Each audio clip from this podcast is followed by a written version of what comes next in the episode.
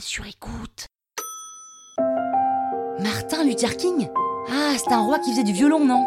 Mais non Vous écoutez Krusty Celebrity, le podcast qui parle de. Bah, enfin, de célébrité, quoi.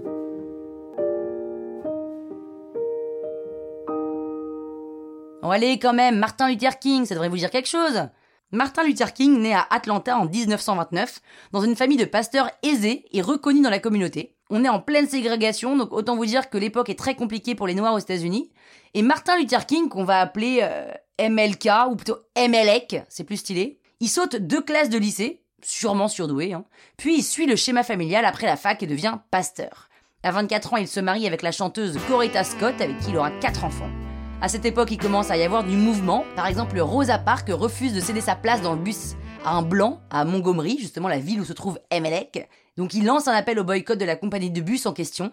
Et là, le boycott dure un an et Emelec en paye le prix fort, c'est-à-dire attentat contre son domicile, emprisonnement, agression, la totale.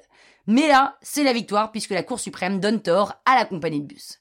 Emelec devient président d'une fondation qu'il crée avec des grandes figures noires des États du Sud. Et puis dans les années 60, le FBI commence à mettre MLX sur écoute parce qu'ils ont peur que des communistes essayent d'infiltrer le mouvement des droits civiques. Mais on trouve aucune preuve, il est quand même arrêté lors d'une de ses actions à Birmingham et il arrive quand même à rencontrer le président des États-Unis de l'époque, Eisenhower. Mais pendant ce temps, c'est coup bas sur coup bas de la part de ses opposants. Il est accusé de fraude fiscale, il se fait tabasser par la police et on tente même de l'assassiner. En fait, dans sa vie, Martin Luther King, il a été incarcéré environ une trentaine de fois. En 1963, il sort de prison grâce à Kennedy.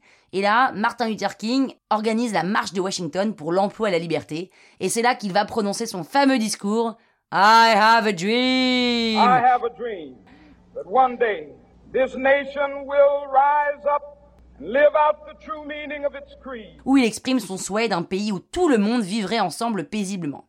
Et en 1964, tada Prix Nobel de la paix.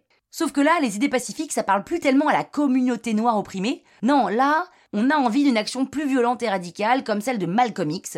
Alors même si son influence commence à décliner, Martin Luther King reste toujours présent pour défendre la cause. Il est aux côtés du président Johnson lorsque celui-ci signe le Voting Rights Act, qui garantit l'égalité civique.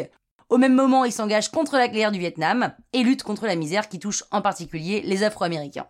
Et alors qu'il prépare une nouvelle marche contre la pauvreté, il est assassiné sur le balcon de sa chambre d'hôtel à Memphis le 4 avril 1968 et il a 39 ans. Où t'es allé chercher ce Emelec là? On dit pas Emelec, on dit Martin Luther King. Croustille, hein? La toile sur écoute